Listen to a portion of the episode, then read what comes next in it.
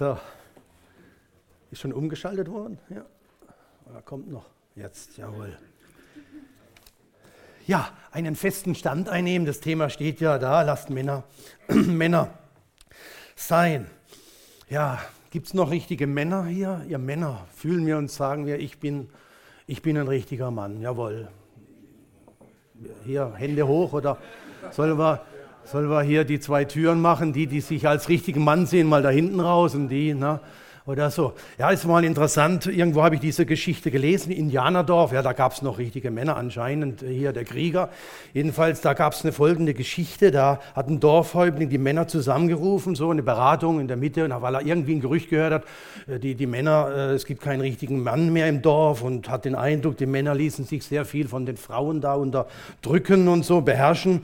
Man forderte die Männer auf, so herauszutreten und wer sich also von seiner Frau beherrscht fühlt und so, der sollte also aus der Rundhütte in die, die linke Tür gehen und die anderen, die sagen, ich bin ein richtiger Mann, ich fühle mich also nicht beherrscht, ja, durch die rechte Tür. Ja, und sämtliche äh, Männer gingen also durch die linke Tür heraus, gell, einer aber durch die rechte. Ja, und da hat er natürlich da eine Lobeshymne auf den einen erst einmal da abgelassen, hat gesagt, endlich ein Mann, wenigstens noch ein Mann und so. Und äh, dann hat er ihn gefragt, du äh, kannst mir mal sagen, das Geheimnis hier jetzt deines Mannseins, dass du so stark bist und so. Und dann hat er gesagt, ein bisschen verlegen, du, äh, ja, es war so, also als ich heute Morgen meine äh, Frau äh, verabschiede, sagte sie mir, ich soll nicht der Masse nachfolgen. ja, ihr versteht, was ich meine. Ja. Ja, also hinter dem Mann steht also immer so eine richtige, gut, starke oder äh, weise Frau, könnte man sagen. Was wären wir Männer ohne äh, die Frauen, sage ich mal. Und andersrum denke ich auch. Oder eine reine Männergesellschaft, was wäre das? Also, na, und eine reine Frauengesellschaft. Also, es ist gut, sage ich mal, dass es Männer und Frauen gibt. Das ist gut so, das ist richtig, ja. Das müssen wir uns immer wieder klar machen bei all dem, was heute auch in, in dieser Welt so läuft. Ihr habt ja schon die Thematik so ein bisschen äh, durchgearbeitet. Das heißt, was die Frauenseite äh, angeht, äh, die finde ich viel schwerer. Also hier Immanuel ist ja da, ich weiß gar nicht. Äh, das, also das hätte ich mich kaum getraut, da jetzt über die Frauenseite da zu machen. Aber Männer, man denkt da von sich aus und so. Also da habe ich mir ja ein bisschen leichter getan, obwohl natürlich hier gibt es viele Fettnäpfchen, die man da äh, reintreten kann. Und ja, der, der Hörer, der Empfänger macht ja meistens die Botschaft und so. Das ist nicht so einfach heute auch ein paar Takte da zu sagen. Aber ich denke, wir kriegen das hin. Ich freue mich jedenfalls als dieser, äh, dieser Mann gewesen oder sollte jetzt dieser Mann sein, der jetzt euch dieses Thema ein wenig nahe bringt. Nun, bei dem Nachdenken über das ganze Thema, man ist ein bisschen damit schwanger gegangen, da ist mir eine Bibelstelle äh, eingefallen und aufgeleuchtet und die hilft uns, das Thema, sage ich mal, ein Stück zu entfalten und auch dann ganz auch praktisch äh, auch anzuwenden. Und die Bibelstelle steht in 1. Korinther 16, Vers 13, da heißt es, seid wachsam, steht fest im Glauben, seid mannhaft und seid stark.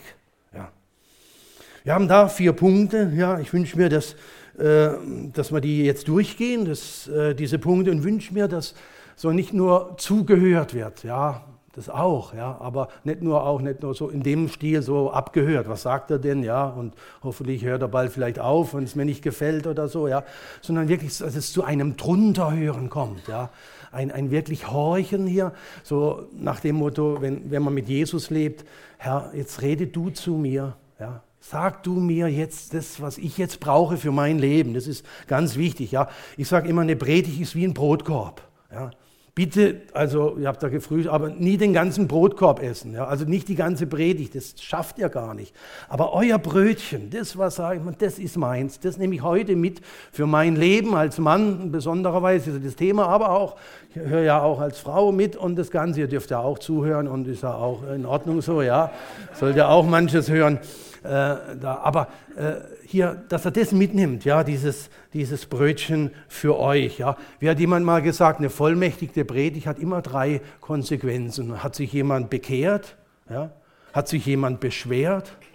Ja? Und äh, hat man, ist man belehrt worden, ja, belehrt. Also nicht so nach dem Motto, ihr wisst nichts und ich weiß was und, und so weiter, ich sage, sondern wirklich gute Art und Weise, dass man gewisse gute, lehrhafte Impulse bekommen hat, auch für sein Leben.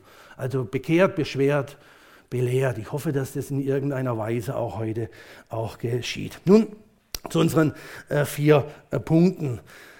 Der erste Punkt, seid wachsam. Ja, wach. Also klar, bei dem Thema ist man, äh, da schläft man sicher nicht. Ja, also seid wachsam. Aber es geht ja äh, nicht nur jetzt so äh, bei dem Thema sich zu stellen, sondern die Aufforderung, wach zu sein. Das ist ein, eine ganz wichtige Aufforderung in der Bibel. Seid wach, seid nüchtern, wird es öfters auch in dem Zusammenhang gebracht. Das heißt, passt genau auf. Ihr werdet in dieser Welt, in der ihr lebt, von vielen Dingen verführt, geblendet. Ja, wir, da ist viel Schein da, aber wenig Sein. Da, wird viel, da gibt es viel zu sehen, da gibt es viele Schaufenster, ja, da kann man viel sehen, aber wenn man ein bisschen im Laden ist, dann wenig dahinter und im Lager schon gar nicht. Es wird, es wird viel sozusagen äh, gesagt und auch Satan, damit rechnen wir ja, wir glauben ja nicht nur an einen lebendigen Gott, wir wissen auch um die andere Macht. Er verführt die Menschen. Er hat großen Einfluss. Er verdreht alles. Er ist der Durcheinanderbringer und er hat ja schon auf den ersten Seiten der Bibel Mann und Frau ganz schön durcheinander gebracht. Das ist bis heute so. Die ganze Gender-Debatte hat ja mit damit was zu tun. Ja, da wird Mann und Frau durcheinander gebracht. Und was gibt es heute, sage ich mal, an, an Manns- und an, an Frauenbilder, was man da vorgeführt bekommt? Die haben wenig mit dem Bild zu tun, wie unser äh, Gott und Schöpfer es gedacht hat. Die Orientierungslosigkeit wird also immer größer und deswegen dieses Thema Mannsein ist ganz wichtig. Wir brauchen, wir haben viel Wissen, aber wir brauchen Orientierungswissen. Ja, um das Wissen irgendwie ein Stück zu kanalisieren, zu wissen, gut, schlecht, gut. Das, wir brauchen dieses Wissen. Was ist ein Mann? Deswegen dieses Thema. Was ist ein Mann? Wie gestaltet sich sein Leben eigentlich? Ja, und da gibt es unheimlich viele auch Idealvorstellungen, Wünsche, Träume und, und wie ein Mann auszusehen hat. Und wenn man dann die Realität anschaut, sich selber anschaut als Mann und auch andere kennenlernt und hinter die Tapeten schaut, dann sagt man, oh Mann, wie sieht es nur aus? Oh Mann, kann man dann wirklich sagen, oh Mann, ja. Also seid wachsam, seid stets wachsam. Wie kann man wachsam sein und bleiben? Wie bekommt man Orientierung in der Informationsgesellschaft? Wo bekommen wir Wegweisung, ja, Hilfestellungen und äh, Durchblick? Natürlich nur bei dem, der wirklich den Überblick und damit auch den Durchblick hat, nämlich bei unserem Schöpfer. Ja. Von ihm her bekommen wir ja unser Selbstverständnis. Deswegen steht fest im Glauben, das ist der zweite Punkt. Steht fest im Glauben. Richtig, wo bekomme ich einen festen Stand?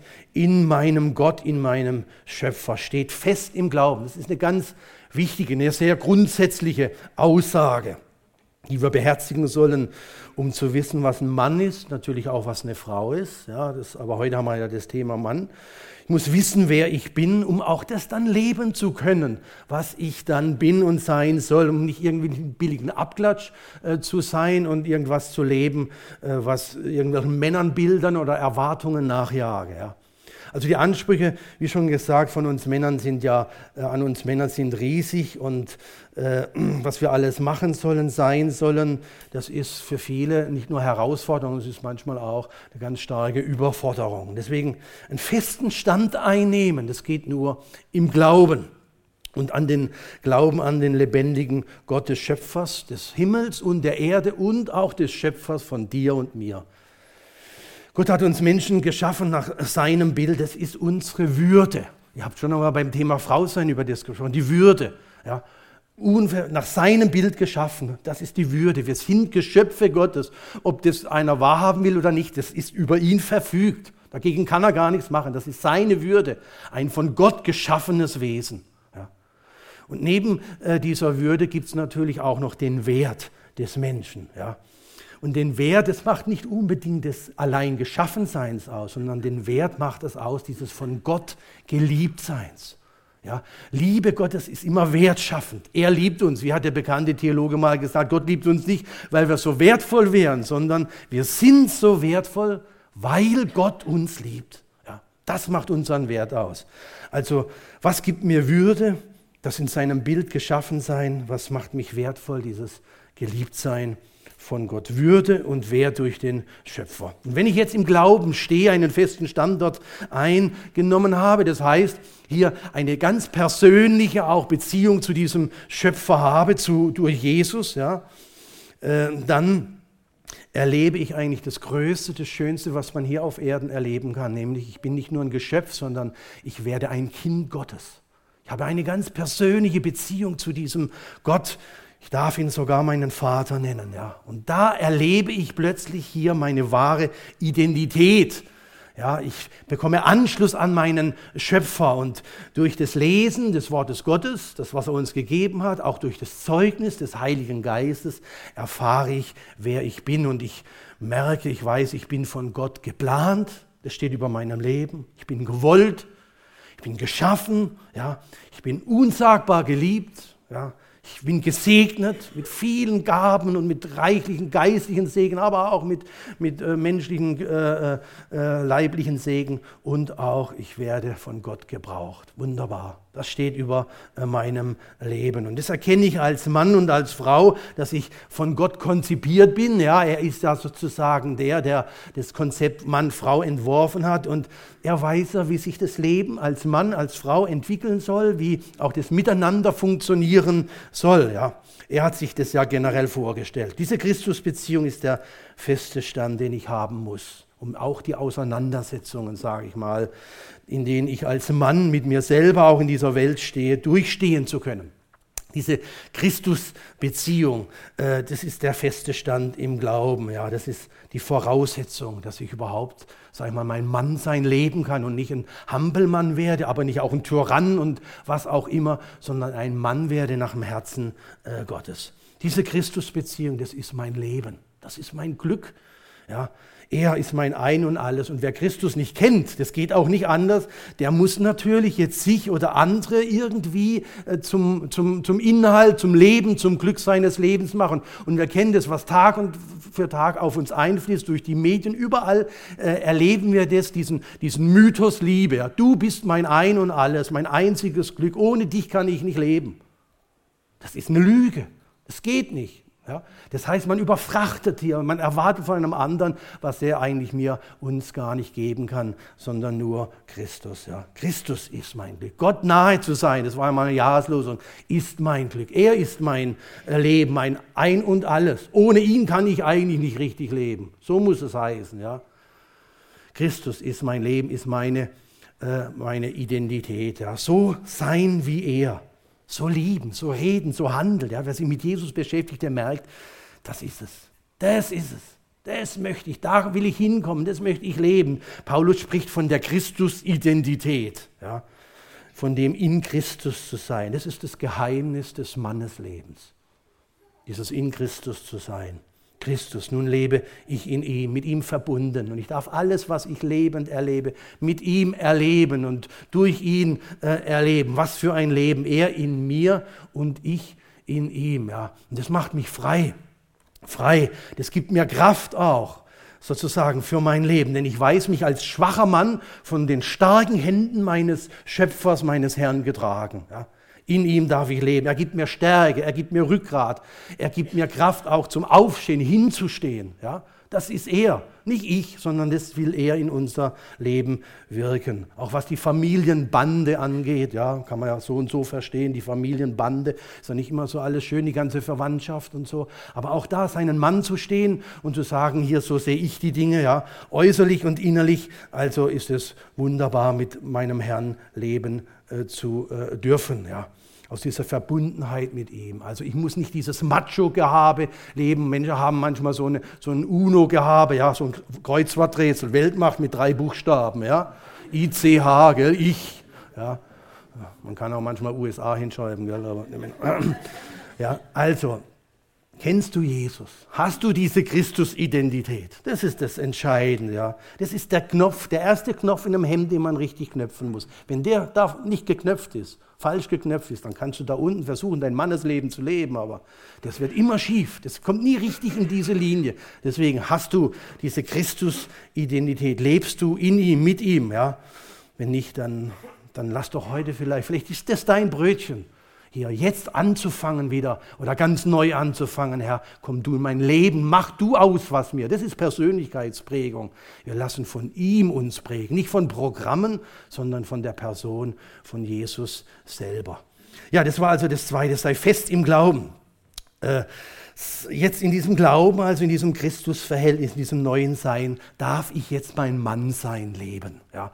Paulus sagt einmal, ich lebe, aber nicht mehr ich, ja, sondern Christus lebt jetzt in mir und das Leben, das ich jetzt noch in meinem sterblichen Körper führe, das lebe ich im Glauben, ich habe in Klammer gesetzt, in der tiefen, herzlichen, lebendigen Verbundenheit mit dem Sohn Gottes. Das ist Glaube, der mich geliebt und sich selbst für mich geopfert hat. Ja.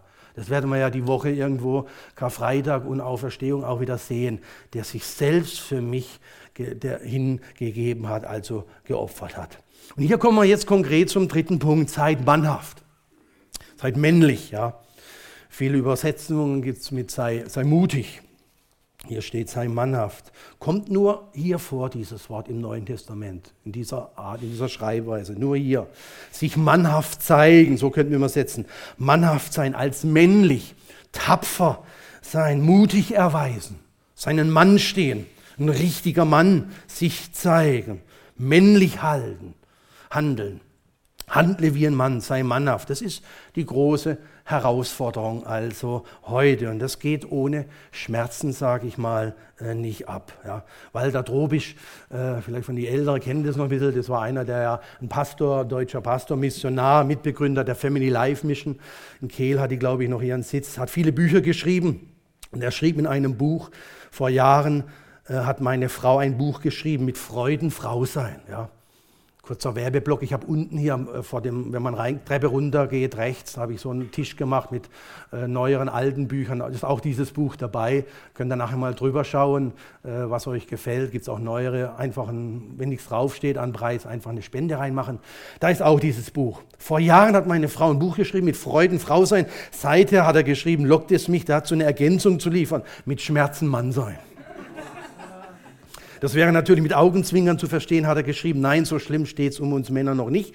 Aber es ist immerhin merkwürdig, über die Nöte und Belastungen der Frauen wird so viel geredet und geschrieben. Wir Männer hingegen werden immer nur im Strahlenglanz von Kraft und Heldentum gesehen oder als die bösen Unterdrücker betrachtet. Ja, wir müssen das starke Geschlecht spielen, brauchten doch viel eher jemanden, der uns in unseren Schwächen versteht und der uns respektiert und achtet. Wie wahr, wie wahr. Also ein bisschen Mitleid, ihr Frauen, für uns. Bitte, komm. Ja, ja genau. Ja. ja. nun, was heißt Mann sein, Mann äh, männlich erleben? Lasst Männer Männer sein. Damit soll doch gesagt werden, dass wir Männer äh, nicht uns in einer, versteht mich richtig, nicht in einer falschen Art und Weise jetzt wie Frauen plötzlich äh, bewegen und, und, und leben und, und so, ja. Eigentlich wollte ich so eine, so eine Szene spielen lassen, aber wir haben es jetzt dann doch anders gemacht, ja, wo sich zwei Männer begegnen, ja, so wie Frauen. Sie begegnen, oh Mann, du hast tolle Haare nee, und, und toll und oh, was hast du Schönes an und so, hey, und äh, wie geht's dir und wie geht's dir deiner Ehe und, und, und überhaupt hier und, und das und oh, ich muss auf Toilette, gehst du mit, ja, und so. äh, versteht ihr? Äh, Wäre wär richtig blöde, wenn wir uns da so plötzlich so verhandeln. Ja? Äh, natürlich, wenn man dem, sollte man dem Mann auch mal sagen, hey, du siehst gut aus, das freut uns natürlich auch. Gell? Aber versteht ihr, äh, das heißt es hier nicht hier. Deswegen, also nicht in einer falschen äh, äh, Übereinstimmung, sondern wir sollen unsere Identität, unsere von Gott gegebene Bestimmung leben. Ich kann versuchen, sage ich mal, als Mann mich wie eine Frau äh, zu benehmen, aber ich bin und ich bleibe doch Mann. Ich bin Mann, durch und durch, bis in die letzte Zelle. Ja? Ich denke, als Mann. Frauen denken auch, aber anders. Ja. Männer fühlen auch tatsächlich, ja, glaubt mir das. Aber die fühlen anders. Wir sind so unterschiedlich. Ich bin Mann, alles. Ich kann machen, was ich will. Ich bin immer und bleibe äh, Mann, durch und durch. Und alles, was ich tue, tue ich als Mann. Die heutige Gender-Ideologie hier, die sagt ja, die löst es auf. Diese Polarität, dieses Gegenüber von Mann und Frau soll ja abgeschafft, also dekonstruiert äh, werden. Und letzten Endes ist das ja auch nichts anderes als ein teuflischer Versuch, die Schöpfungsordnung Gottes auch abzuschaffen. Richtig ist, das müssen wir festhalten, was den Wert angeht, den Wert angeht, sind Männer und Frauen gleichwertig, eindeutig. Aber was die Persönlichkeit angeht, ganz wichtig, hat diese Ideologie natürlich totale negative auch Auswirkungen, treibt den Geschlechterkampf nur noch mehr an. Wir sind nicht gleichartig, wir sind, wir sind nicht Gleichheit, wir sind sehr, sehr unterschiedlich. Das ist die ganz normale, alltägliche, oft auch schmerzhafte Erfahrung, egal wo wir uns als Männer und Frauen äh, begegnen. Und die Vorstellung, andere, äh, andere müssen auch so sein. Das ist ja die alte schwäbische Weisheit, oh, wenn nur alle Leute so wären, wie ich sei sollt. Ja, so der, der, der Mann hier, die andere Hälfte des Menschen, der Mann. Ja, äh, ja wir sind gleichwertig, aber nicht gleichartig. Das ist äh, wichtig zu sehen. Das ist auch was Schönes, den Unterschied zu sehen, die positive Ergänzung auch und nicht immer gleich, der muss jetzt so sein wie ich und dass man den anderen versucht jetzt auf seine Ebene herabzuziehen und der muss jetzt so tun und so handeln, wie ich das will. Ja, also, äh, wir sind und bleiben unterschiedlich, haben unterschiedliche Bestimmungen, deswegen sind wir nicht überall auch nicht gleichberechtigt. Ja. Also jeder hat das gleiche Recht, muss man auch aufpassen. Nee, je nachdem, äh, was wir für Aufgaben und äh, Dinge tun müssen und sollen, je nach gottgewollter Stellung haben wir auch unterschiedliche äh, Rechte. Ja. Wer bin ich als Mann? Was ist meine Stellung und die daraus resultierende Aufgaben oder Bestimmung? Mann sein heißt, und jetzt kann ich nur einiges anreißen und hoffe, dass der ein oder andere, wie am Anfang gesagt, so sein Brötchen jetzt auch äh, mitnimmt. Ja, was sagt, das ist, mein, das ist mein Brötchen gewesen, da muss ich dran, da muss ich weiter drüber nachdenken, weiter kauen ja, an diesem Brötchen. Also, Mann sein heißt, einen geistlichen Stand einnehmen, das haben wir uns schon klar gemacht, die Grundhaltung, ja, in Christus mein Glück sehen, mein Leben, ihm gefallen wollen, ein Mann nach dem Herzen Gottes sein wollen. Das heißt, die Beziehung mit allen Konsequenzen zu pflegen, ja, die Christusbeziehung. Das ist das sozusagen das Fundament. Ja, darauf steht ich als Mann. Mann sein heißt dann, jetzt geht es weiter natürlich, äh, Verantwortung wahrnehmen. Verantwortung, ganz, ganz großes Thema, Verantwortung. Mannhaft ist ja das Gegenteil von unmündig sein. Was ja damals in der Korinthergemeinde das Problem war. Ja, die haben sich noch so verhalten wie Kinder. Ich, ich, ich, ich, ich, ich.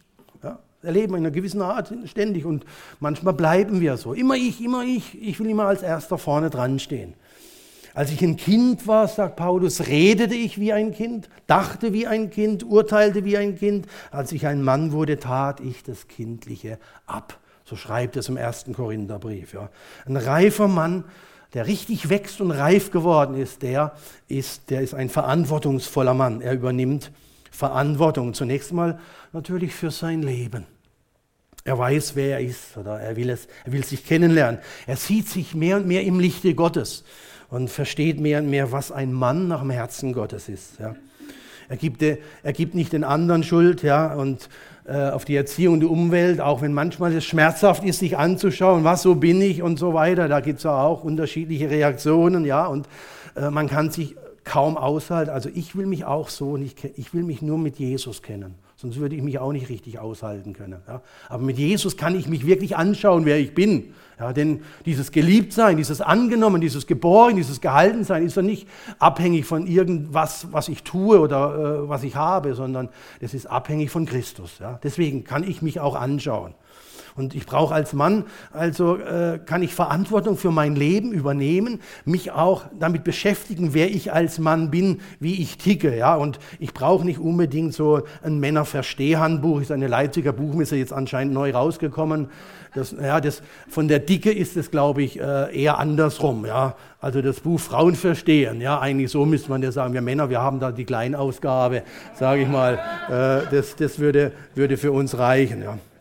Aber nee, ein Mann, ein reifer Mann, der, der sage ich mal, der übernimmt Verantwortung für sein Leben und äh, er liest die Bibel, hat Umgang mit seinem Herrn, lernt sich dadurch kennen. Er lässt sich nicht hängen. Er weiß, ich bin begabt. Ich auch äh, nicht nur was äh, die Leitung angeht und, äh, und, und Führung angeht, aber auch und ich übernehme Verantwortung. Verantwortung vor Gott zunächst einmal. Ja. Adam, wo bist du? Ja, das war ja bei, bei, bei, der, bei der Geschichte hier nach dem Sündenfall. Wo bist du? Adam, wo bist du? Er ist in die Verantwortung gestellt worden vor Gott, nicht die Eva. Adam, wo bist du? Und da könnte jeder auch so, ihr Männer, ihren, euren Namen ein, Matthias oder äh, Wilfried oder Helmut oder Patrick. Wo bist du? Wo ist deine Verantwortung? Ja? Übernimmst du sie? Das ist ein ganz wichtiger Ruf, ja, den der Herr immer wieder auch an uns Männern äh, stellen äh, möchte. Und der Mann, der steht besteht natürlich durch äh, seine schöpfungsgemäße auch Anlage, körperlich und seelisch, ist er natürlich sehr stark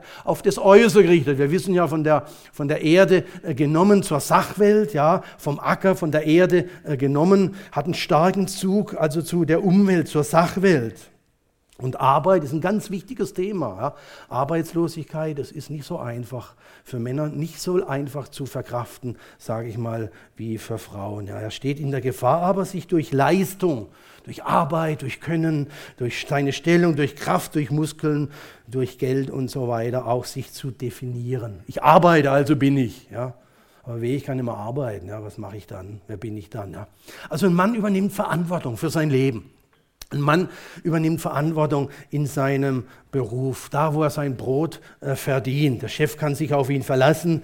Der verantwortungsvolle Mann, der lügt nicht, der dreht, dreht keine krummen Dinger. Er lässt nicht Sachen einfach mitgehen. Er ist vertrauenswürdig.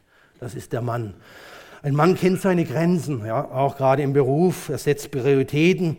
Der Beruf ist nicht sein Leben, aber es gehört zum Leben. Dazu ganz bestimmt. Ja, der Mann sieht auch die Gefahr natürlich im Beruf, aufzugehen, Karriere je nach Stellung, noch mehr zu verdienen und so weiter. Er sieht die Gefahr, aber er achtet darauf, sich nicht zu verlieren, sich nicht auch verheizen zu lassen. Ja. Samstag noch arbeiten und so weiter, wissen das. Ich weiß, es ist eine eigene Problematik, ja, und äh, es ist nicht ganz einfach, ich weiß. Aber äh, das hat was mit Mannsein, mit, mit, mit Christus-Identität auch zu tun. Ein Mann übernimmt Verantwortung in der Gesellschaft, das will ich mal äh, überspringen, da gibt es auch viel zu sagen, aber auch wichtig hier, ein Mann äh, übernimmt Verantwortung auch in der Gemeinde. Die Bibel redet an vielen Stellen von Männern, von Ältesten, von Leitern, die von Gott bestimmt wurden, Verantwortung auch gerade in der Gemeinde zu übernehmen. Ja, Apostelgeschichte 20, gebt Acht auf euch selbst und auf die ganze Herde, in die euch der Heilige Geist als Leiter eingesetzt hat, damit ihr treue Hirten der Gemeinde Gottes sei. Das Bild also des Hirten und der Schafe. Ja. Dieser Dienst ist ein sehr verantwortungsvoller Dienst.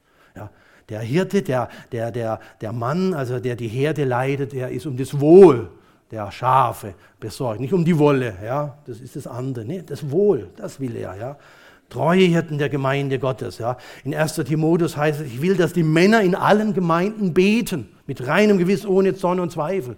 Also der verantwortungsvolle Mann äh, ist auch ein betender Mann, ja hat auch hier, äh, das ist sozusagen sein geistliches Rückgrat. Er ist ein Beter. Er hier Frauengebetskreise, Männergebetskreise gibt es aber doch mehr auch Frauengebetskreise. Ja? Und wenn man betet, wo sind die Männer, die beten? Ich will, dass die Männer in allen Gemeinden beten. Hat was mit der Verantwortung auch zu tun. Oder nochmal dieses Bild, hütet die Herde Gottes, ja, die bei euch, nicht aus Zwang, sondern freiwillig, gottgemäß, ja, so wie er es will. Auch nicht aus schändlicher Gewinnsucht, sondern bereitwillig. Ja. Nicht als die, die über ihren Bereich herrschen, sondern indem ihr Vorbilder der Herde werdet. Ja. Leitung, Herrschen in der Bibel ist ja immer auch ein Dienen, ein anderes zum Heil und zum Wohlsein. Äh, nie ein gewaltmäßig, nie ein brutales, ein, ein Unterdrücken, Beherrschen eines anderen gemeint. Verantwortung in der Gemeinde also zu übernehmen, ist eine ganz große Herausforderung. Es ist etwas Schönes, und Schweres. Beides. Schönes und Schweres. Es ist Dienst aber für den Herrn mitzugestalten, sage ich mal, die Ziele Gottes, die Gott hat mit seiner Gemeinde umzusetzen, ja, die Gemeindeglieder, sage ich mal, mit guter Nahrung auch zu versorgen und ihnen gute wegweisende Predigten zu geben, sie zu ermutigen, den Einzelnen nachzugehen, ihn zu ermutigen, dass er durchkommt in dieser Welt, ja, wo so viel Anfechtung, Nöte und Schwierigkeiten sind, ja, und die schweren Zeiten, die kommen erst noch.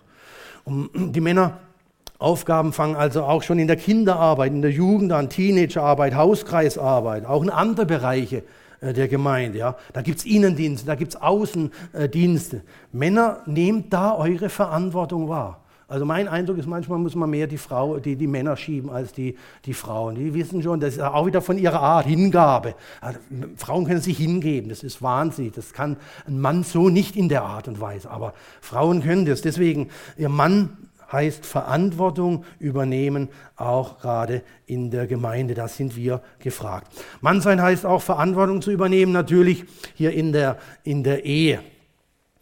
in der Ehe. Ich will das jetzt aber gleich hier vielleicht noch vorneweg sagen, damit die, die nicht verheiratet sind, auch da was davon haben. Obwohl sich das klar zu machen, was man Verantwortung in der Ehe heißt, ja, ist ja wichtig, bevor man heiratet, was da auf einem zukommt. Ja. Also äh, ist ja nicht nur Liebesheirat, ist ja auch vernünftig zu heiraten, ja. also äh, Vernunftehe. Ja. Da, daher ist es wichtig, auch sich klar zu machen, was heißt es, ein Mann zu sein, ein Ehemann zu sein. Ja. Ich kann ein Handbuch äh, da lesen, aber ich bin noch lange kein Ehemann. Und das ist halt auch, äh, was auf uns zukommt. Also dein Mannsein lebst du ja immer und überall, nicht nur in der Ehe. Überall, wo Männer und Frauen, auch heute, wo Männer und Frauen sich äh, treffen, miteinander äh, Umgang haben, sich begegnen, soll deine Identität als Mann sich auch zeigen, ja, in deinem ganzen Wandel, im Reden, ja. Deswegen so frauenverachtende äh, Witze irgendwie unter der Gürtellinie, das lassen wir lieber, ja. Also nicht, dass wir keinen Humor haben. Also ich habe viel Humor. Ich habe immer wieder viele Ehewitze auf Lager. Mit meiner Frau bringe ich immer wieder ein paar Dunge her. Oder so schöne. Die Ehe ist wie eine Burg. Ja. Die drin sind, wollen raus und die draußen sind, wollen rein. Ja, das, da sind schon Wahrheiten äh, drin hier. Ja. Oder auf einer goldenen Hochzeit hat, sagt der Bräutigam, ich bin mein Leben lang nie krank gewesen. Bei unserer Hochzeit haben wir uns gesagt, wenn einer Streit anfängt, geht er vor die Tür. Ich war in meinem Leben viel an der frischen Luft. Ja. Ja, oder wer kennt nicht Heger, Heger der Schreckliche, ja, dann kommt sein Kleiner, wenn ich groß bin, will ich nicht immer Krieg führen, Paps. Das sagst du jetzt, mein Sohn. Aber wenn du erstmal erwachsen bist, möchtest du auch heiraten, genau wie wir alle. ja, ja, es ist manchmal schon Krieg, auch in unseren äh, Ehen so hier, wenn man mal hinter die Tapete schaut, da, da geht es manchmal äh, hoch her. Jedenfalls ein paar Hinweise hier für äh, die, die Ehemänner. Ja. Gottes Wort sagt eindeutig, äh, sage ich mal, äh, die Männer kennen ja die alte Schule noch und machen, sage ich mal, die Tür auf, helfen den Frauen den Mantel, wenn sie einen haben. Ja, aber äh, wir, wir, sind hier auch nicht wie früher, sondern wir sind auch heute die, die Kavaliere, sage ich mal. Ja, wir, wir laden die Frauen auch mal zum Essen ein und äh, wer dann zahlt, na gut, äh, können wir dann äh, miteinander sprechen, aber wir übernehmen das auch. Wir wissen hier, wie wir uns zu verhalten haben, sage ich mal. Wir wissen um den gebührenden Abstand, den wir halten sollen. Ja, mit unseren Augen, mit unseren Händen wissen wir entsprechend umzugehen. Will jetzt auch nah nicht die Sexismusdebatte da äh, auslösen, aber wir lernen uns gegenseitig auch äh, achten. Und wir Männer sind da ganz klar, sage ich mal, die Kavaliere. Ein paar Hinweise noch hier zum Ehemann. Gottes Wort sagt eindeutig, dass auch die Hauptverantwortung in der Ehe der Mann trägt, während äh, äh, ihm bei diesem Auftrag die Frau natürlich unterstützend zur Seite stehen soll. In Epheser 5 das letzte Mal habt ihr, glaube ich, auch da mal einen, einen, Blick drauf geworfen bei der Frauenseite. Denn der Mann, sagt Paulus, ist das Haupt der Frau, wie auch der Christus das Haupt der Gemeinde ist. Er als des Heilandes, der Heiland des Leibes. Wie aber die Gemeinde sich dem Christus unterordnet, so auch die Frauen den Männern in allem. Ihr Männer liebt eure Frauen, wie auch der Christus die Gemeinde geliebt, sich selbst für sie hingegeben hat. Der Mann also das Haupt der Frau Haupt, ja, nicht Hauptmann, ja, Haupt, Kopf, die Frau, wie hat immer gesagt, ist der Hals oder der Hut, je nachdem, ja, bei der ganzen Sache. Nee, Im Epheserbrief, da werden einmal die Frauen und einmal die Männer äh, angesprochen. Und es ist ja so beim, äh, der Empfänger macht die Botschaft. Ja, und da müssen wir aufpassen, überhaupt auch bei Bibeltexten. Ja. Oft ist es so, da lesen die Männer das über die Frauen und die Frauen lesen das über die Männer. Ja? Also die Männer lesen, die Frauen sollen sich unterordnen. Ja? Das lesen so. Und die Männer äh, lesen das hier, der Mann, äh, die Frau soll mich lieben. Ja? So, äh, aber interessant ist, dass Paulus, wenn man diesen Abschnitt genauer liest, äh, über die Aufgabe der Ehefrau, da spricht er über das Hauptsein des Mannes in dem Zusammenhang. Aber in dem Abschnitt, müsst ihr mal nochmal nachlesen, wo er dann auf die Ehemänner zu sprechen kommt, da wäre zu erwarten, jetzt sei du das Haupt, nimm du deine Führungsverantwortung wahr sagt er eben nicht, sondern er sagt ganz einfach, ihr Männer liebt eure Frauen. Ja. Vor kurzem hatten wir einen Männertag bei uns im Bibelheim. Ich weiß nicht, ob der eine von euch da war hier. Da ging es auch um das Thema Männerbeauftragte. Ja. Männerbeauftragte. Ich bin auch ein Männerbeauftragter vom AB. Ja. Und das Recht der Männer wieder einzufordern oder so. Nee, nee, so nicht. Aber ich hatte ein Seminar, äh, da ging es um das Thema Männerbeauftragte, Ehe zu gestalten. Und Da ging es auch um dieses Wort, den Auftrag Jesu nachzukommen. Hier, ihr Männer liebt eure Frauen. Und lieben ist ein Auftrag. Ja. Lieben ist kein Hauptwort, kein Gefühlswort, sondern ein Tunwort. Ja. Er fordert uns auf, das, was uns Männern, sage ich mal, da rede ich auch wieder von mir, aber ich erlebe das auch bei anderen. Und wenn man sich so ein bisschen austauscht, lieben, das erfordert von uns das Schwerste ja, von uns. Das, was uns am schwersten fällt, was unsere ganz große Schwäche ist, auf den Punkt gebracht hat. Dass wir unbedingt auch zu unserer Frau, wenn wir verheiratet sind, auch lernen sollen. Die große Schwäche des Mannes ist die Selbst. Verliebtheit. Ja. Wir Männer sind schrecklich in uns verliebt, in unsere Gedanken, unsere Pläne, unsere Leistungen. So entsprechend werden, äh, reden wir manchmal auch. Ja. Und weil das unsere Schwäche ist, nennt die Bibel genau das und sagt, was wir tun sollen, das, was uns am schwersten fällt. Ja, noch mehr, sie zeigt uns, was echte Liebe eigentlich ist. Sie macht uns klar, wie wir lieben sollen. Ihr Männer liebt eure Frauen. Wie? Auch der Christus die Gemeinde geliebt, sich selbst für sie hingegeben hat. Und hier merken wir wieder, hier kommt was hinein. Hier ist ja nicht eine menschliche Liebe nur gemeint. Hier kommt die göttliche Liebe. Und das können wir nicht aus uns. Da merken wir, da brauchen wir ihn. Christus Identität. Mit ihm, in ihm. Er in uns, wir in ihm. Aus mir geht es nicht. Ja? Und dann dürfen wir, wenn wir mit ihm leben, sage ich mal, dürfen wir, wir fangen immer nur an, wir dürfen anfangen, so zu lieben wie er. Wir fangen, solange wir auf Erden sind, immer nur an. Aber wir dürfen anfangen, ja, so zu lieben, wie Christus die Gemeinde liebt. Das ist nicht leicht. Ich muss gestehen, meine Frau und am Anfang es nicht leicht mit mir gehabt. Ich habe lange Zeit äh, meine Frau, sage ich mal, habe mich nicht richtig drauf eingestellt. Habe mir meine Bedürfnisse äh, auch äh, gesucht und nicht so immer erst, was ihr eigentlich gut tut. Ja, das tut mir leid, wenn ich daran denke, ja, wenn ich da zurückblicke, ja, dass ich da nicht auf ihre Bedürfnisse richtig eingegangen bin. Ja. Sie hat sich, wer sie kennt, meine Frau, die hat sich natürlich wunderbar, das ist ihre große Stärke, da anpassen können, ja, und, und so, aber äh, viel, viel auch da dann äh, schmerzhaft und, und gelitten drunter. Ja. Früher sagte man ja, wenn man jemand liebte, ich mag dich leiden. Ja mag dich leiden. Ja? Ich leide mit an unter dir. Das ist so. Also Liebe und Leiden hat auch was miteinander zu tun. Und äh, ich habe das, das, das, das Wort hier aus 1. Mose 2,18. Es ist nicht gut, dass der Mensch allein sei. Ich will ihm eine Gehilfin machen, die um ihn sei. Das habe ich öfters, äh, habe ich am Anfang sehr einseitig verstanden. Ja, bei uns war so klassisch natürlich sie für den Haushalt und Haus, Hausgehilfin. Ja, also äh, dafür die zuständig, ich mehr hier für, ich muss gucken, dass äh, das Geld reinkommt und so. Ja, aber Ihr habt ja das bei dem, der Frauenseite auch gehabt, hier das, äh, diese, diese Gehilfin, diese Hilfe eigentlich, da steht der Begriff Ezer. Ja. Da, da ist nicht das eigentlich zunächst Dienen drin gemeint, sondern Rettung gemeint. Eine echte Rettung, eine hilfreiche Unterstützung, eine echte Hilfe, ja.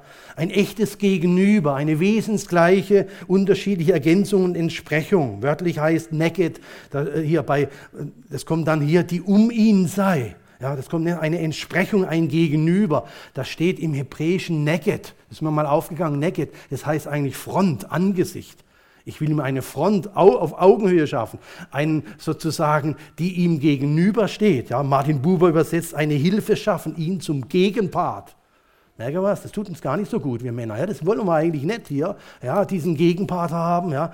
Und ich habe gemerkt, aber ich brauche das in meinem Stolz, ja, dass der das nicht gern einsieht, das ist klar. Aber echte Hilfe, Förderung, sage ich mal, Beistand, das geht nur über diese Schiene. Ja. Wir Männer empfinden ja Kritik manchmal oft schnell als ein Stück Verachtung ja, und reagieren dann auch typisch hier Verteidigung oder werden dann schweigen. Ja, damit bestrafen wir die Frau und werden dann, dann plötzlich der Buddha und so. Äh, oder, äh, äh, ja. Ich habe gemerkt, ich brauche meine Frau, ich brauche Maria als Gegenüber, als echte Entsprechung. Ja. Ich habe sie oft da klein gehalten und ihr, ihr Angst gemacht. Ich weiß jetzt, einen Menschen, der so eine Hilfe von Gott sein soll, für mich als Mann, den sollte man eigentlich doch recht gut behandeln und Respekt, Liebe entgegenbringen. Und das ist ja, was Paulus ja in unserem, äh, in, in, in, im Epheser 5 sagt. So seid auch, sind auch die Männer verpflichtet, ihre Frauen zu lieben wie ihren eigenen Körper. Ja. Wer Maria kennt, ist eine liebe, eine herzliche äh, Frau. Ich bin in meiner Art so mehr das äh, Gegenteil. Ja. Und äh, ich denke, wir Männer, sage ich mal, so tendenziell sind ein Stück doch dieses Ich-Fixierung. Ja? Ich behaupte mal, dass wir doch ein bisschen egoistischer sind, schneller an uns denken als an die, an die anderen. Ja. Da gab es mal den Kinofilm Die Schöne und das Biest. Ja. Äh, und so habe ich immer denken müssen in unserer Ehe hier, die Schöne und hier äh, das Biest. Ja. Und das Biest aber kann auch lieber und zahmer werden. Und ich denke, in den letzten Jahren durfte das auch dank äh, unseres Herrn auch, auch da Veränderung geschehen. Aber meine Grundstruktur, sage ich mal, die bleibt. Aber mit Gottes Hilfe sind wir da immer wieder auch miteinander im Gespräch. Und überhaupt, es gilt, da habe ich ein tolles Bild gefunden, mit der richtigen Frau an deiner Seite bringst du dein Leben ins Gleichgewicht. Ja, versteht ihr? Also, ja, vielleicht noch da ein paar, paar Gedanken. Und dann kommen wir auf die Zielgerade. So sind auch die Männer verpflichtet, ihre Frauen zu lieben, wie ihre eigenen Körper, ja. Und dann kommt die Begründung, niemand hasst doch seinen Körper, sondern wenn er gesund ist, ja, ernährt und pflegt ihn. So macht es auch Christus mit der Gemeinde. Also wir Männer werden hier in unserem Egoismus ermahnt, ja, nicht nach unseren eigenen Plänen und Wünschen zu leben, sondern bei Christus Hingabe und wie auch Christus, bei Christus Hingabe und Verantwortung auch zu lernen. Wenn ich Kopf bin, dann bedeutet das doch nichts anderes, dass ich wie der Kopf für den Leib zuständig bin, ja?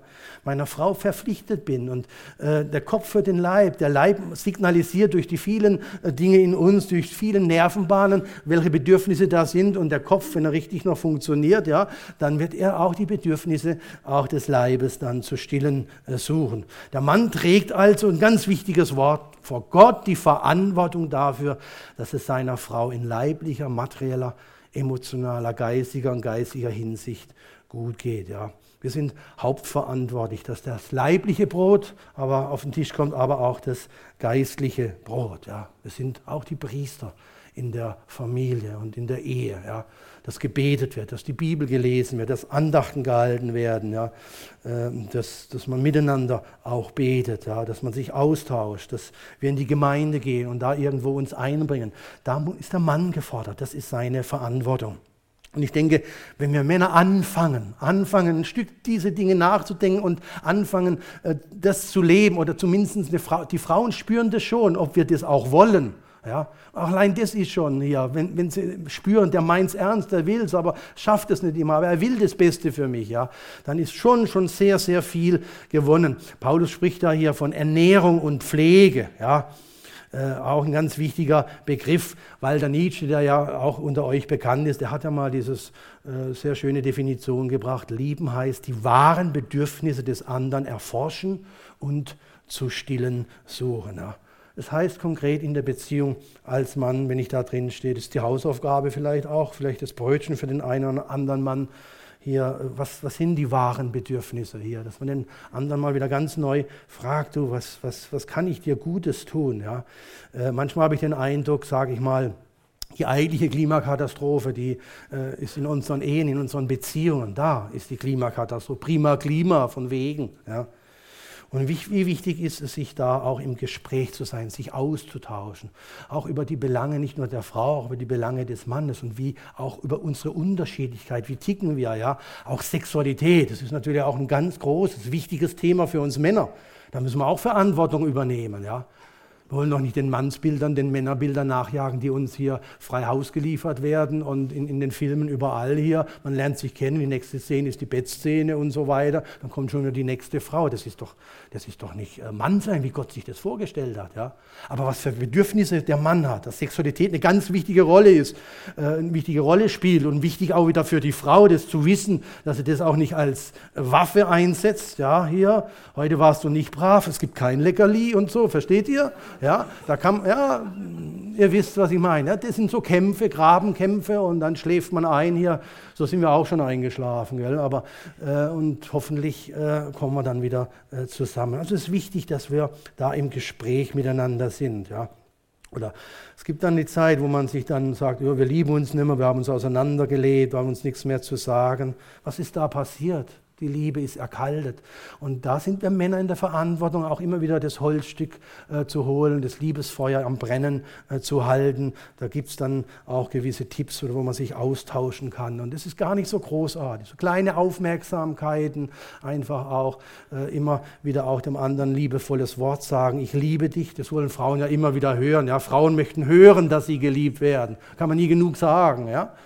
Und äh, Männer, die möchten mehr es fühlen. Ja. Hier, da kommt wieder die körperliche Empfindung auch von Liebe entgegen. Ja. Kann ich dir helfen? Ja? Und äh, wie, wie denkst du darüber? Wie geht's dir? Das sind so Fragen, also das möchten Frauen gern hören. Dann bei uns Männern ist es so ein bisschen hier, ne? Äh, das ist nicht so einfach. Also verliebt sein ist ein Geschenk, so habe ich mal gelesen, des Gehirns. Es lehrt uns, wie, äh, ihr denkt nochmal an euer Verliebtsein, ja? Äh, was man da nicht alles gemacht hat, getan hat, gerannt ist und gelaufen ist und wie wir Männer geredet haben, wahnsinnig. Und irgendwann plötzlich dann in der Ehe, so ist auch mir, ja? ich rede hier viel, aber äh, sagt nur meiner Frau, ich musste auch das lernen, dass meine Frau hier äh, äh, reden will, Austausch will. Ja. Und ich habe unten im Tisch einfach mal einen Hinweis, da gibt es zum Beispiel sieben Sofaabende für Paare, tue deiner Ehe etwas Gutes zum Beispiel, einfach mal äh, äh, sich da das mitnehmen, da einfach ein paar Abende vorm Fernseher verbringen oder hier auch so ein Liebesspielzeit zu zweit, so kleine, kleine Fragen, die haben wir auch immer dabei, wo wir uns austauschen, wo ich dann die Fragen sage, du denkst du dazu, was gut? Und manchmal hat man ja auch nicht so einen richtigen Gesprächsstoff, aber das sind so kleine äh, Anregungen. Ja, wir kommen auf die Zielgerade. Ein Punkt noch zum Schluss. Mann sein heißt auch kommunikativ sein. Ich habe das schon ein bisschen erwähnt. Ähm, das ist eine große Herausforderung für uns Männer. Der schweigende Mann muss reden lernen. Auf den ersten Seiten der Bibel, was sehen wir da? Also wenn man das exegetisch anschaut, es geht nicht anders. Die Schlange hat sich an die Eva gewandt und das große Gespräch geführt da miteinander. Und der Mann, der Mann stand daneben, hat nur zugehört, der schweigende Mann. Er hat nicht seine Verantwortung wahrgenommen. Er hat eigentlich die Befehle bekommen hier, was zu machen ist und nicht hier die Frau. Aber hier, der Teufel weiß, wo er da ansetzt oder was auch immer. Jedenfalls, der Mann nimmt nicht seine Verantwortung wahr, der schweigende Mann. Der Mann, äh, Mann sein heißt auch also ein Kommunik kommunikativ sein. Ja. Adam hat dort seine Verantwortung nicht wahrgenommen. Ein liebender Mann ist ein redender Mann erweisen, wie gerne seine Frau mit ihm sprechen möchte und auch das hören möchte. So Herzensaustausch, ja. Nicht nur Informationsaustausch. Wo, wo gehst du hin, was machen die Kinder und so weiter. Das ist so das Allgemeine. Ja. Das großes Problem. Ja. Immer wieder hört man das, ja, dass da Ehen auch scheitern. Ja. ja Kommunikation. Wie bringe ich meinen Mann zum Reden? Ja, ist auch so ein Thema auch von Frauen. Ja. Und äh, ich sage immer gar nicht. Du bringst uns nicht zum Reden. Ihr bringt uns nicht zum Reden. Wenn ich nicht will, also der Schlüssel zu meiner Herzenstür als Mann ist, der, der, der Griff ist immer innen, nie außen. Und meine Frau stand auch öfter schon vor meiner Höhle und sagte, komm mal raus und ich will mit dir und so. Das bringt nichts. Ja. Ich brauche noch einen Eheabend und, und nichts. Das hilft nicht. Ich muss wollen. Christus identität. Ich muss das wollen. Ja. Und dann bekomme ich auch ein Stück, denke ich, die Kraft, auch dann meine Tür aufzumachen und auch meiner Frau da Liebe zu eigen, auch wenn es mir äh, äh schwerfällt. Ja. Und ich denke, äh, das ist wichtig. Wichtig ist natürlich auch, das müssen die Frauen verstehen und auch akzeptieren. Ja. Deswegen lasst Männer Männer sein.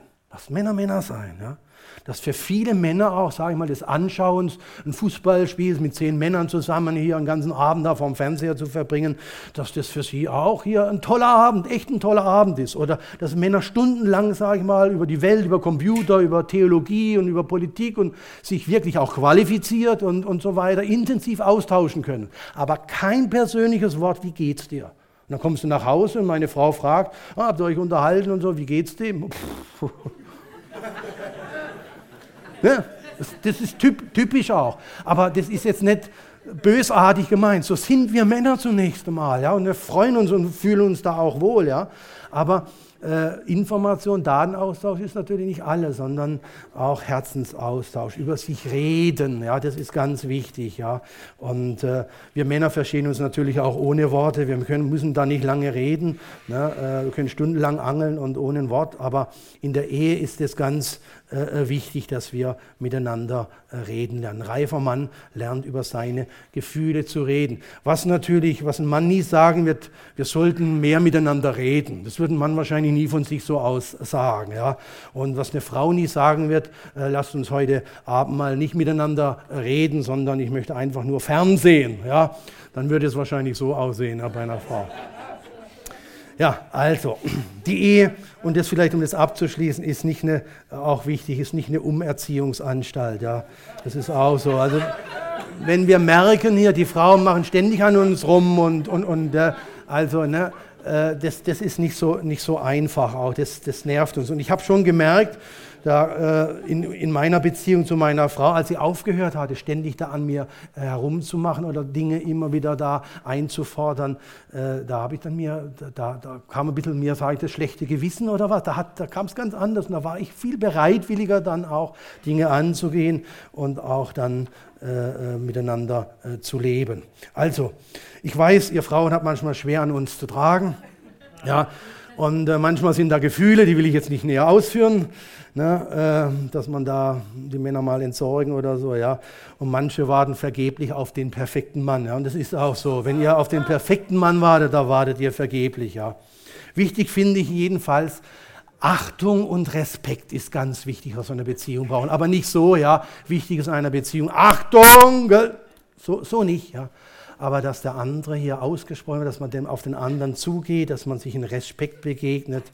Und äh, das ist ganz wichtig. Und Männer brauchen da auch ihre Freiheit, Mann sein zu lassen. So, dann geh mal hier und mit deinen Männern weg oder geh in deine Höhle und so. Das brauchen Männer, das müssen Frauen wissen. Aber auch das gehört zum Mannsein dass wir nicht an diesem Status quo, also äh, den wir dann momentan haben, äh, mit der Beziehung uns zufrieden geben. Ja. Wir Männer sind sehr schnell zufrieden mit der Beziehung. Ja. Sage mal so, ich habe Essen und habe äh, gute Unterhaltung, habe meinen Sex und so weiter. Und das alles läuft, sind wir zufrieden. Frauen sind viel unzufriedener mit der Beziehung. Deswegen leiden sie auch viel mehr an der Beziehung. Das ist einfach auch von ihrer, von ihrer Seite so. Das ist die Unterschiedlichkeit. Ja. Aber wir Männer sollen das bedenken, nicht zu schnell uns zufrieden geben, sondern auch bereit zu sein, Initiative zu ergreifen. Und da gibt es sicher jetzt noch andere Felder. Der letzte Punkt mache ich ganz, ganz schnell, aber der ist auch wichtig hier. Seid stark, werdet stark, erstarket, lasst euch ständig stärken. Ja. Also das hilft uns, das hilft, half mir, sage ich mal, auch in meinem Leben als Mann, als ich das erkannt habe, äh, nämlich, äh, und jetzt hört auch da mal genau hin, ja, das bisher Gesagte kann nämlich falsch ankommen. Da haben wir jetzt gehört, oh, was ein Mann alles sein muss und Verantwortung und, und, und, und. Und wenn ich dann mich und meine Ehe und was weiß ich an, anschaue, mh, hm, ne? klappt nicht. Ja. Deswegen ist es Überforderung. Aber machen wir uns klar, ich darf schwach sein. Wichtig für uns Männer. Das ist der, der, der Ansatz, den wir auch, wenn wir über uns nachdenken, sehen müssen. Die beste Grundvoraussetzung, äh, ein Mann nach dem Herzen Gottes zu sein, ist, dass ich, das ist meine schmerzliche Erfahrung selber, dass ich weiß, ich bin schwach. Ich schaffe es nicht aus mir selber. Ich bin nicht der starke Mann. Ja. Ich bin von Haus aus nicht ein guter Ehemann. Ich bin von Haus aus nicht ein guter Vater. Ich brauche Kraft, Geduld, Liebe. Als Beauftragter in meiner Ehe oder überhaupt als Mann leben zu können, brauche ich Jesus. Und das ist wieder der ganz wichtige Ansatz. Denkt dran, ja. Christus Identität. Wenn ich schwach bin, sagt Paulus, wenn ich das einsehe, dass ich so, dürf, so, so äh, bedürftig bin, dann darf ich auch die Kraft Jesu erfahren. Er will ja auch mein Leben stärken und er will mir helfen, mein Mannsein da zu leben. Ein starker Mann ist ein schwacher Mann. Das, was ich hier, das Übermannsein aufgezeigt also habe, das schaffen wir nicht aus uns, machen wir uns da nichts vor, das packen wir nicht. Ja? Dann werden wir nur ein Abklatsch und, Abklatsch und rennen immer nur so gewissen Dingen hinterher. Ein starker Mann ist ein hilfsbedürftiger Mann.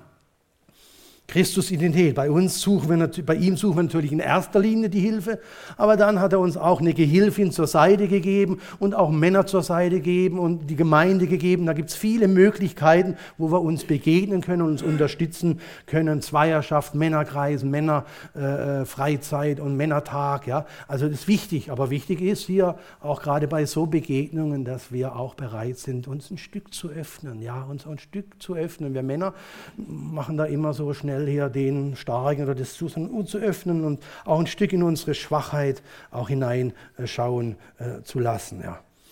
Wir brauchen uns, damit schließlich als Männer einander und auch als Frauen einander und miteinander und unsere Stärken und Schwächen ergänzen uns. Äh, wir gleichen einander aus, dürfen füreinander da sein, damit es nicht zu einem Nebeneinander und einem Gegeneinander kommt, sondern zu einem guten, fruchtbaren Miteinander und unser Vater Gott im Himmel äh, geehrt wird. Ja, und darauf äh, sind wir dankbar, dass wir diese Stütze haben. Deswegen, ich hoffe, jeder hat so sein Brötchen heute Morgen mitgenommen und wünsche euch noch guten Appetit und gute Verdauung. Und jetzt bete ich noch mit uns.